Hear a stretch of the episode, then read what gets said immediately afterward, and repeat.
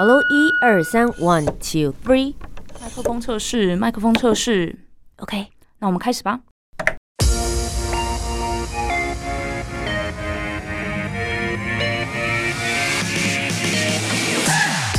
很会说，很会讲，不再是广播主持人的专利。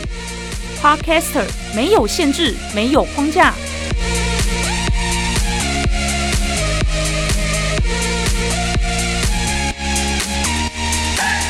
两性、职场、文化、生活，三十分钟，三方观点，奋力激荡。我是涂杰，我是苏珊，和播客一起播客闹闹。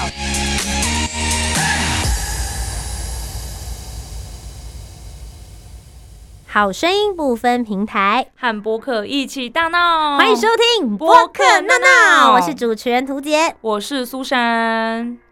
我每天准时八点打卡上班，五点打卡下班，一到五每天都到公司报道。我今天八点上班，明天十二点上班，后天早上四点上班，工作时间不固定，工作地点也不固定。我固定老板，固定月薪。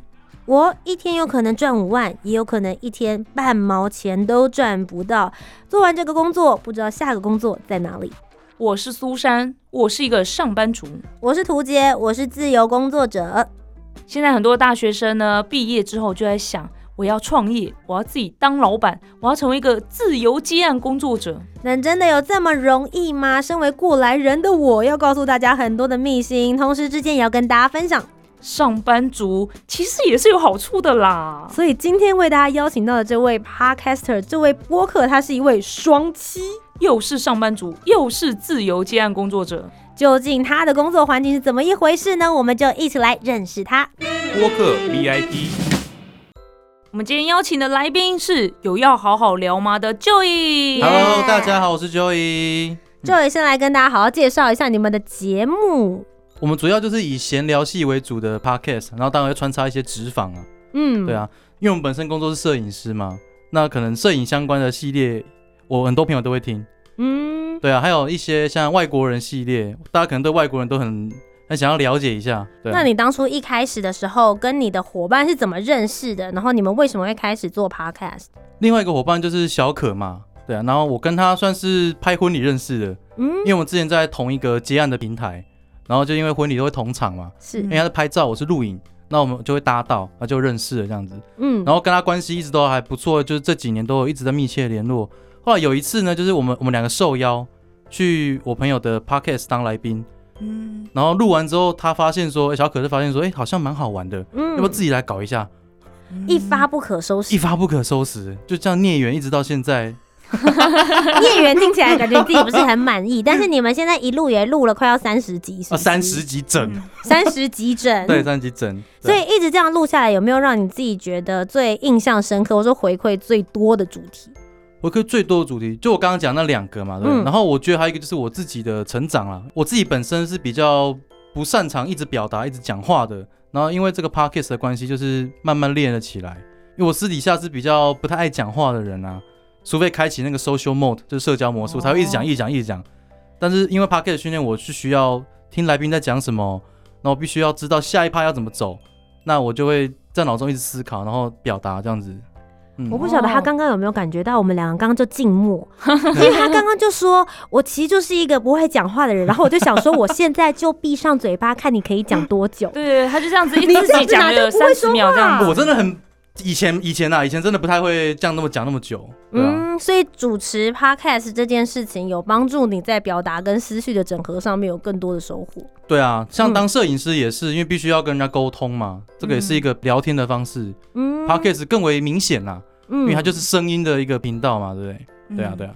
所以你们是会去听别人的节目来学习怎么样去主持吗？因为跟人家聊天，如果你本身又比较不会聊天，然后开始嗯学习怎么跟人家聊天，跟主持节目是完全不一样的欸。我们当然会参考啊，因为一开始啊，小可他是蛮喜欢台通的，嗯对，那台通我也很喜欢。那我自己还有另外一个喜欢的就是好品不正常爱情研究中心，哦因为我觉得好品他讲话是很有逻辑，然后很好笑，就他的逻辑组织能力很强，他就是我一个很想朝标杆，哎标杆迈进的目标啦。嗯，然后我想要结合台通那种欢笑，然后无厘头，把它整合在一起，所以这两个节目我蛮常听的。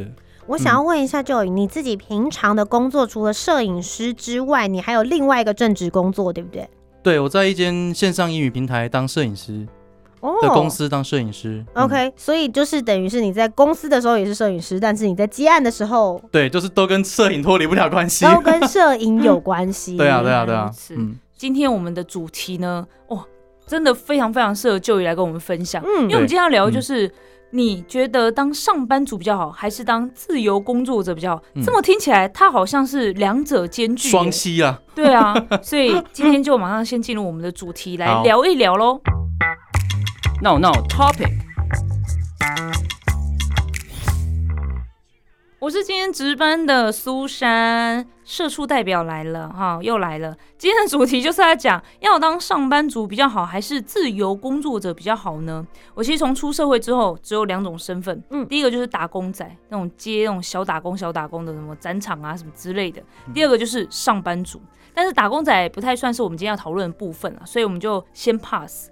所以呢，其实我一直都是过着朝九晚五的日子，每天准时打卡上下班，领着嗯固定条幅很小的薪水，然后还要跟同事 social，要跟主管开会啊，然后老板哦，这个老板的角色可能只有在尾牙的时候才会看到，所以你努力工作也不一定会被看到哦，然后加班也被认为是理所当然的，反正就是不管你做多做少，薪水就是那个样子。所以有时候我真的是非常非常羡慕自由接案工作者，比如说像我的 partner 图姐那样，感觉就是光鲜亮丽又赚很多，还可以选择工作。哦，这个报价太太低了，我不要这样子。然后上班时间又非常的弹性，我就觉得啊，我要不要干脆辞职去闯一闯好了？所以今天就想来跟大家讨论一下，我先问一下前辈，才能决定我到底是不是真的要放下一切去闯了。到底是当稳定的上班族好，还是自由接案工作者比较好呢？图杰怎么想？Hello，大家好，我是另外一位主持人，我是图杰。呃，承接刚刚苏珊所讲的，我本来以为他很 enjoy 上班族的工作，但刚刚的开场根本就只是一个 murmur 吧。没错。我刚刚想说，他都一直在讲一些就是抱怨职场上面的事情，我想接下来应该会平衡报道，嗯他应该要开始讲一些其实当上班族也很不错的事就开始讲优点啊，结果没有结。果没有，就直接丢给我了。我该如何是好呢？好，先跟大家分享一下，我本人是一个全职的自由工作者，而且我人生从毕业之后就从来没有进过任何一家公司工作，我就是直接一直是全职的自由工作者，长达十年多左右的时间。嗯所以我觉得我是非常有资格可以跟大家分享，到底做自由工作者的好还是不好。那我当然一开始还是要先简单的劝退大家。我觉得自由工作者是你一定要有一个专业，而且你要确定这个专业已经足够强大到能够养活你自己，嗯，否则你可以暂时当社畜，然后慢慢的补充你这方面的职场的技能会比较好。因为其实自由工作者其实没有想象中的自由，比如说人家都会说哇好好哦，你礼拜六、礼拜天，然后礼拜一到礼拜五每天好像都在玩，嗯但其实时间没有想象中的自由。简单来说，就是厂商要我哪天去工作，我就得哪天去。嗯因为我是做主持的嘛，对，他的活动就是礼拜六、礼拜天啊，我总不能说不好意思，礼拜六、礼拜天我要陪我爸妈吃饭，你可以改到礼拜二跟礼拜三吗？没有办法。可是你的工作，如果你是社畜，你做企划。那你就可以说，哎、我礼拜二、礼拜三做不完，那我是不是可以礼拜四、礼拜五再缴交？你反而其实是有一些弹性可以去做思考跟调配的。那如果你真的很想要调配这个工作，那你就是要很有骨气，就拒绝。哦，这不行，六日我就是要陪我爸妈吃饭，我就是不接这个工作。但嗯诚实的说，我通常腰骨都蛮软的，所以就毕竟还没有财富自由，所以我就还是会去啦。那就爸妈我们约礼拜一吃饭，我还是会去。那我觉得时间没有大家想象中的自由。然后第二个是，我觉得自由工作者每天工作压力都很大，嗯，因为其实我很有危机意识。我们通常做完这份工作就不知道下一份在哪里。嗯哦对没错，对，因为我们没有稳定的长期性的工作，所以没有工作的时候我会超级焦虑，尤其是疫情的时候，这之后可以再跟大家分享。嗯然后最后一件事情是，其实我人生从来没有当过上班族。所以我没有办法想象自己朝九晚五的生活，我没有办法想象都在同一个空间，然后面对同一个老板，看到讨厌的同事，我还只能忍气吞声。我实在不太能够想象这种生活。我也觉得这是自由工作者里面最大的优点。但有时候我也会很羡慕，当你的人生状态在低谷的时候，我有看过，比如说我朋友失恋，嗯然后他就说：“我真的没有心思做任何事，我也没有办法工作。”然后他每天就行尸走肉的去公司上班，也没有什么贡献，可是还是可以拿到月薪。怎么这么好？老板就是会养他，但我就只能喝西北风。所以接下来我就想要来听听 Joy 嗯有要好好聊吗？你一下又是上班族，一下又是自由工作者，跟我们聊一下 你个人的想法又是什么呢？播客这样说，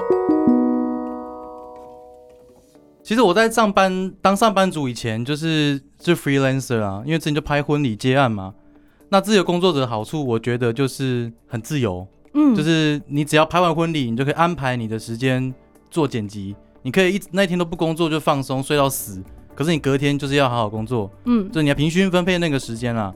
然后我觉得自由工作者也必须要非常的自律，对你，如果你不自律，你的因为你不规律，你生活不规律嘛，你很多东西都会失调。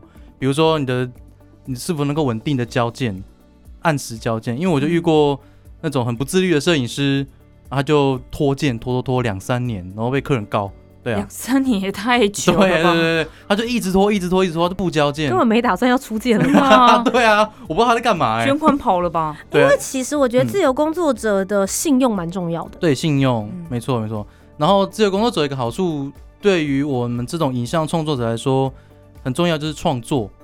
自由工作者有办法就是实现他的创作，因为他是自己就是老板嘛，嗯，他可以决定自己的风格，然后决定自己的步调。然后到了公司之后呢，就是反之啊。但是有个好处就是他有稳定的收入，嗯，因为自由工作者你就是靠案源嘛，一个案子多少钱，一个案多少钱，就靠那个为生。但是公司就是稳定月薪，但缺点就是你必须听令于老板。当你决定自己风格的时候，他就我觉得那里不好，我觉得那里不好，我觉得那里不好，对，你就要必须听令于他，做一些你根本不想要做的创作，你根本称不上是创作，就是满足他的需求而已。嗯，对我觉得进公司跟自由创作者最大的区别就是满足老板的需求了，嗯，你不是在创作了，就很像在工厂，有没有一直生产，一直生产，一直生产，但是时间是很规律，收入也很稳定，但就是这样的缺点在。你怎么想呢？Let's battle。我觉得今天就已讲完之后，当自由工作者跟进去公司里面上班，我觉得关键就只有一件事情嗯，：money money money，只有钱而已啊。对啊，钱啊，好好，嗯我我来平衡报道。刚刚好像被被标了一下这样子。对啦，其实当上班族最好的地方就是固定的薪水，虽然说嗯条幅可能很小，但是至少固定嘛。我就突然想起来，刚才图姐有提到的疫情的时候，嗯，疫情那时候爆发，身边哦，包含图姐身对边所有的对那种表演者、主持人，嗯工作全部是归零哎、摄影师应该也是艺术对产业啊，艺术产业都是餐饮业啊，对，啊，全部。可是我就是乖乖来上班，然后持续的做节目，嗯我还是有薪水领。它就是持平哎、你们知道那个就是股市，我们的线是直接低平贴零这样子，然后它还是稳定的一样的线，然后嗯。所有账户里的薪水还是会进来，它的存款是会往上飙的哟。我也是，我也是因为疫情才找正职工作的，哦。就因为婚礼整个大受影响啊，嗯。我才来台北找工作，不然我本来在台中，嗯哦，对啊对啊对啊就找老板养你这样子。对，找人养我啊。可是疫情这么严重的状况下，竟然还找得到工作，也是蛮厉害的。因为我们是线上教育的啊，就是线上课程，所以这个疫情根本不会影响太大，主要就是公司员工可能要分流上班啊，这样子而已。嗯，对对对原来如此。对啊，哎、不过我很好奇耶，因为其实刚刚有讲到了信用这件事情，嗯嗯尤其是所谓的 d a y l i g h t 跟截稿，像你们自己在做自由工作者的时候，你们会怎么样子去调配你们自己的时间呢、每个行产业都不同啦。像我婚礼产业的话，因为制作影片需要比较久的时间嘛，那我大概会压两个月，嗯，就八到十二周啦。其实大概一个多月就可以剪完了。那另外一个月就是 back up，嗯就是你怕你就不要出什么事情，嗯然后赶不上。就另外那个月就是让你 UB 用的。嗯对啊，对啊，那我觉得自由工作者有一点就是，我们比较像是自己当自己的老板的感觉。，对，你要自己规划自己的行程，然后自己决定价位，然后自己行销自己。嗯，所以自由工作者就是比较累。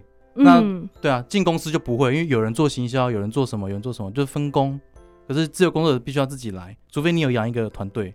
嗯，校长兼撞钟，真的真的，哎、我刚才也很好奇一件事情，因为我没当过自由工作者嘛，嗯，所以我就有点好奇，刚刚讲到那个价位的部分，嗯。你们是怎么样子去报价的啊、因为你说一个新人刚出来，比如说像我我是主持人，我觉得我嗯。主持功力很好，你们嗯。要给我多少钱我才要去主持？那那个钱你要怎么样一开始报给大家？像摄影师也是啊，哦，你要找我去拍的话，呃，如果是要拍个影片要剪哦，要什么什么，就这些成本在，然后你们是怎么去报的啊、蛮好奇。一开始一定是低价位，因为你必须累积自己的作品。这个低要多低啊？嗯？你们会去我觉问行情得是不是？行情价一半吧。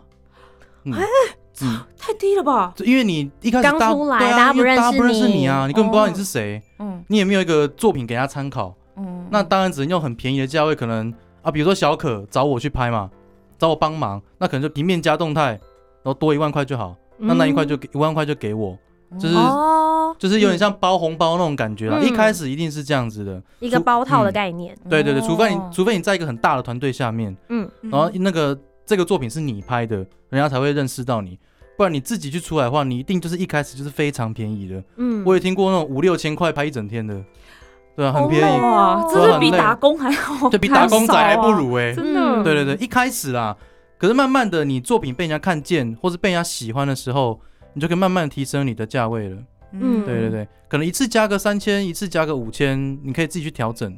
嗯。对对对，我觉得自由工作者真的是蛮良莠不齐的，我必须要这样子嗯。讲。就像一开始刚刚就也刚刚说的，有的时候可能包套，你就要很担心这种人，因为他一开始的时候可能就是用包套的模式，可能呃里面团队是某一个人特别强，然后另外一个人是他的助理，可是他嗯也会挂名他自己的名字在上面，所以这种我就会说叫做洗资历。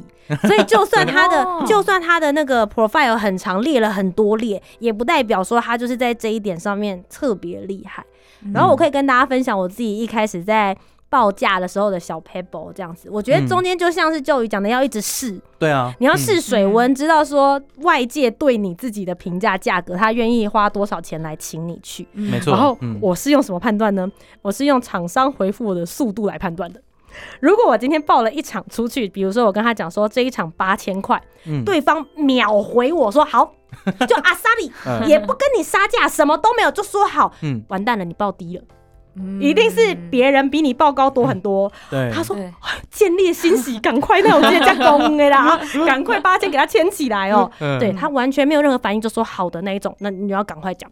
嗯好，在第二种呢，就是你稍微再调高一点点价钱，好不好？比如说，我就说好，那我这个一场一万五，然后对方就跟你讲，就说哦一万五哦，那你档期也 OK。那因为我们预算还是有一点点限制，是不是可以算我们呃一万二呢？嗯这种就表示你报的价格差不多了，对刚刚好，刚刚好。有杀价的空间。对，然后嗯你就是让他杀一点点是一个 emoji，但事实上你一万五他还是会用你。对，我觉得就大概在这个位置。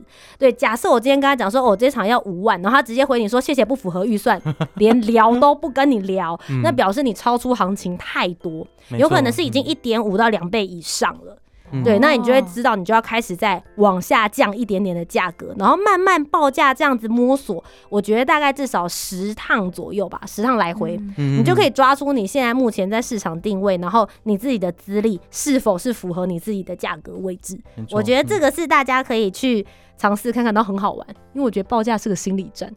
对，就是谈判呐，有点对像谈判。对对对嗯对对对。嗯，不然像我们社畜去应征工作，就是一开始，比如说你这打开了人力银行啊，他就说给多少到多少，你好像就只能谈那个价格这样子。嗯可是就会变成是我们要反复的去面试。我们自由工作工作者就是每天都在面试，对对对对对，你就这样讲就可以了。每天都在谈薪水。烦死了！哇，那也是很辛苦哎，我觉得。嗯，但我觉得有一个时候，我会非常非常羡慕有工作的人，嗯，就是每年到年底，然后到那个 年终嘛，对不对？对 还有尾牙，我好羡慕，有年终奖金的人哦，我人生这辈子没有拿过年终哎。欢迎来加入社畜的行列。你看我刚刚这样讲的时候，他们两个人都用一股微笑就看着我，就说怎么了吗？就是有年终嘛，怎么样就是？有年终啊 因。为有年终这个东西也是要看每家公司不一样的，但有些嗯就是这种领好几个月的那种，哇，那真的是很令人羡慕。我觉得感觉就像是签乐透签中一样的感觉耶。真的就是每年那个时候最开心。可是对于那种没有年终的公司，还是要看老板的心情啊。嗯，他觉得你表现好，你就有年终啊；你没有什么贡献，就没有年终。嗯嗯，我们是这样子。我之前有遇过一个公司，就我出社会第一家，他是以发奖金的方式，然后他就会一个人一个人叫来老板的办公室，然后跟你讲多少钱给你这样子。然后如果你没有到一定的价格，老板不会叫你进去，就是默默的就会发给你了这样子，一定的价格是这样薪资吗？不是就奖金。哦，奖金哦。对我就是嗯那个没有被叫进去的人，然后我就想说，哼 我这一年我们没有到这一年，然后这三个月这么努力，到底是为了什么的那种感觉？对，就默默的承受。就是其实嗯你的奖金或什么很多都掌握在老板手上哦嗯，对啊，嗯也不是说我自己努力去争取多接几个尾牙就有了，你是不是多接几个尾牙就有了？你不能这样子讲啊！那多接一个尾牙也是我有出去工作，我还是要再用多余的劳力才能换到那一笔。可是你就是做跟平常一样 routine 的工作，然后就突然来了几个月，哇 但是这个就是钱跟热情的区别。你有办法做你想要做的事情，然后去创作，维持热情。那你一开始从接案工作者，然后变成到进去公司的时候，你最不习惯的事情是什么？就是每天一定要固定的时间起床，真的，谁想要早起呀、真的？哎、以前当 freelancer 睡到中午、哎，嗯然后下午就自律，说好的自律呢？我我的自律就是睡到中午，哦，就是要跟我谈工作，就是下午以后，这对，样子就是一点这么我开始大接案。没有啦，我大概都是要中午的时间，然后下午去咖啡店剪片这样子。哎、我觉得你这个就是害到人家对于自由工作者的那个心态建立，大家就是觉得说，当自由工作者最爽的就是每天都可以睡到你想睡的时候，嗯嗯。真的是这样就是真。的是有好有坏啊，对不对？你必须取舍啊。可是你应该有那种一大早，对啊，婚礼有那婚礼的话种可能三四点就要起来准备去拍对对仪式的，对对对，娶亲的那种啊。就是你那个要掌握的很好，你你那个生理时钟啦，就是嗯久了，你大概就知道哦，六日要早起，六日要早起，嗯你就会在那个时间起床。因为拍婚礼都五六点就要起来了，甚至、啊甚至更早。嗯嗯那你在工作的时候，因为你刚刚就有讲到礼拜到礼拜五的时候你在上班，礼拜六、礼拜天你是接案，你会有工作 mode 的切换吗？或者是在嗯创作作品上面，你会有什么样的风格差异？因为我平常白天是上班嘛，那婚礼的影片就是利用晚上的时间剪，那等于就是一整天都在看电脑，嗯，所以我觉得我这样两双期有点影响了那个品质。对啊，，你眼睛还好吗？啊，快瞎了。我现在我现在看起来是蛮漂亮的。呃，哎、哎我陷阱题，我懂。但好险没有接到你的球。对，我就一整天都在看电脑，一整天都在剪影片，所以因为婚礼是我很想要创作的东西，但是嗯有一点没有办法了，就有点流于形式，嗯，所以我就是开始降低每个月的婚礼的接案，大概一个月接一场，一个月接两场就好，嗯。这样我就有充裕的时间去创作，嗯。不然这样一整天都在忙，我觉得哦那个很伤眼力跟体力的，嗯。还有心力，你知道吗？我觉得工作很类似，真的很容易疲乏哎、就是嗯早上做的事情跟晚上做的事情是一模一样的。那如果有些人像是早上是比如说做行政工作的人，然后晚上做直播、拍 YouTube，那种就是完全不一样的模式，你就会对对。对，转换那个模式。嗯嗯，心情会不一样啊，就不是同一件事情每天每天都在发生，嗯对啊，嗯可是我觉得人呐、真的是心里我觉得是很不公平的。比如说，如果你做自己喜欢做的事情，你就不会觉得它叫做加班。可是如果你是在公司里面领这个薪水的时候，只要超过五点钟，然后你准备要再增加多余的时间的时候，就算做的是你喜欢的事，你心里也会觉得说，可恶，这些赚都是给老板的。真的真的哦你有这种很强烈的感受吗？嗯，有一点，你这做人也是蛮老实的哦。不是、啊、因为你老板叫你做你不想要做的事，你你怎么可能有那个创作的热情？嗯嗯，对啊，你就是哦做给他他想要，你你你的公司你想怎么玩就配合你，嗯你就给我钱就好，嗯有点像这样子。我觉得最后想要跟大家讨论一个蛮有趣的问题，就是如果一定要让你选，嗯就是接下来的十年，你只能够选择当上班族，或者是当自由工作者。就是从你现在录节目的 right now，接下来的十年，你只能选一个的话，你会哦选择要做什么？我我可以先回答我自己的，好因为我从来没有当过上班族，所以我未来十年我当然也不会选择当上 哎、班这跟我族。想的不一样哎、I'm sorry，就是我没有当过上班族，所以我未来十年我也不会想要踏入上班族嗯这件事情，我还是会想要做自由工作者。可是我觉得我会考虑我自己创业，然后让别人做我的上班族。哦，就是经营自己团队啦。对，嗯经营自己的团队，经营自己的公司，然后让别人成为我的上班族，然后我依然是自由的。然后你就是你就是那个讨人厌的老板，对，你们刚刚说的一切讨厌的事情都是我，然后但我要发年终给别人，这是让我觉得有点 sad 的。但如果他有帮我一起赚更多钱，没关系嘛，我们就是一个你知道共同利益，大家共体时间，但是我们有利大家。天哪，这个老板心态，你竟然大家在这边共体时间嘛共体时间，对啊，很棒吧？我觉得作为节目的 ending 好正向哦哦。你要老板的想法嘛，？OK right，那你们两位呢？未来十年如果只能选择一种的话，你们会想要尝试哪一种？我先吗？哎，换不然换我好了啊，好不然每次都说我都在踢球。对啊，我都已经指这么过去了。我觉得我应该会选择当自由工作者，因为毕竟我我有我的专业在，嗯嗯，那嗯我自己出来做一定是 OK 的，我相信自己的能力。嗯，对，因为之前也是这样子过来的。我觉得创作的热情对我来说是很重要的，因为当我做一件事情没有办法去创作的时候，那个我觉得那种生命人生就不太一样。我就是在就是一间工厂啊，嗯你是一个蛮艺术家性格的人呢。嗯嗯，有一点啊，可是我也不会那么的感性啊，还是有点理性在。了解，就是那个收入还是要有到那个阶段，我才会跳出来当自由工作者，是按源稳定的，我才会这样子。嗯了解，嗯所以就是把钱跟作品创作这件事情放在两个天平之中的话，你会选择哪边比较重？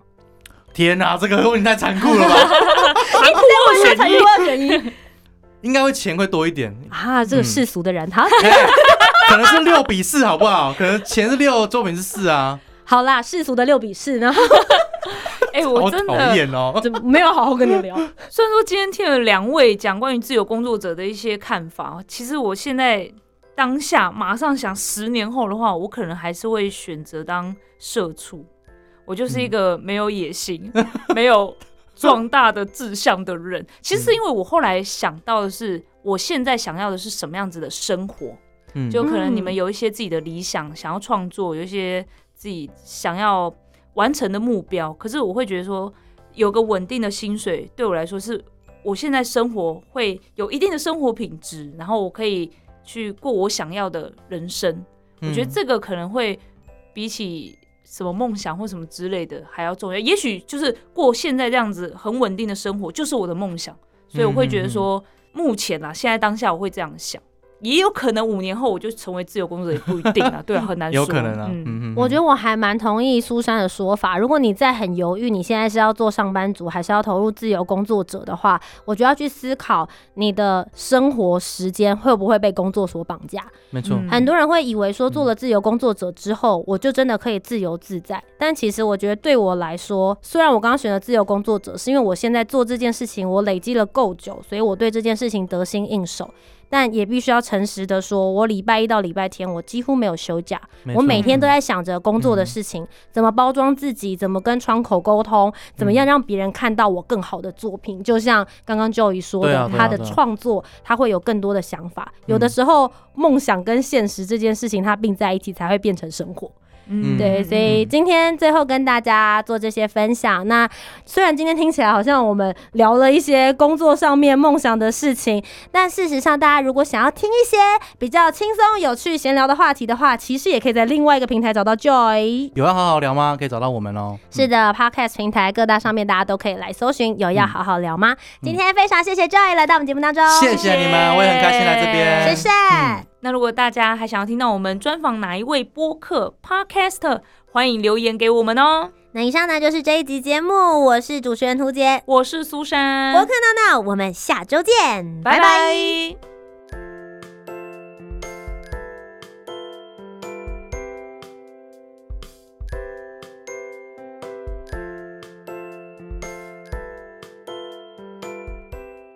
我是成长系 Podcaster，有要好好聊吗？主持人 Joy，你可能不是一个很成功的人，但你可以做一个不断成长的人。不妨静下心来思考你的初衷和梦想，不要让社会的喧嚣浇熄你追求梦想的热情，因为那份热情就是推动你往前的动力。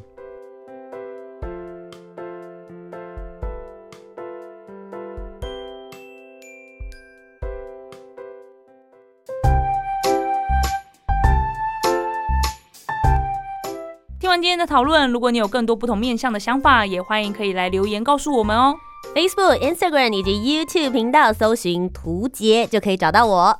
那如果你搜寻苏珊 Love Music，就可以找到苏珊啦。记得帮我们留下五星的好评，订阅节目。在 Apple Podcast、Spotify、Sound 都可以听得到哦。我们下周见，拜拜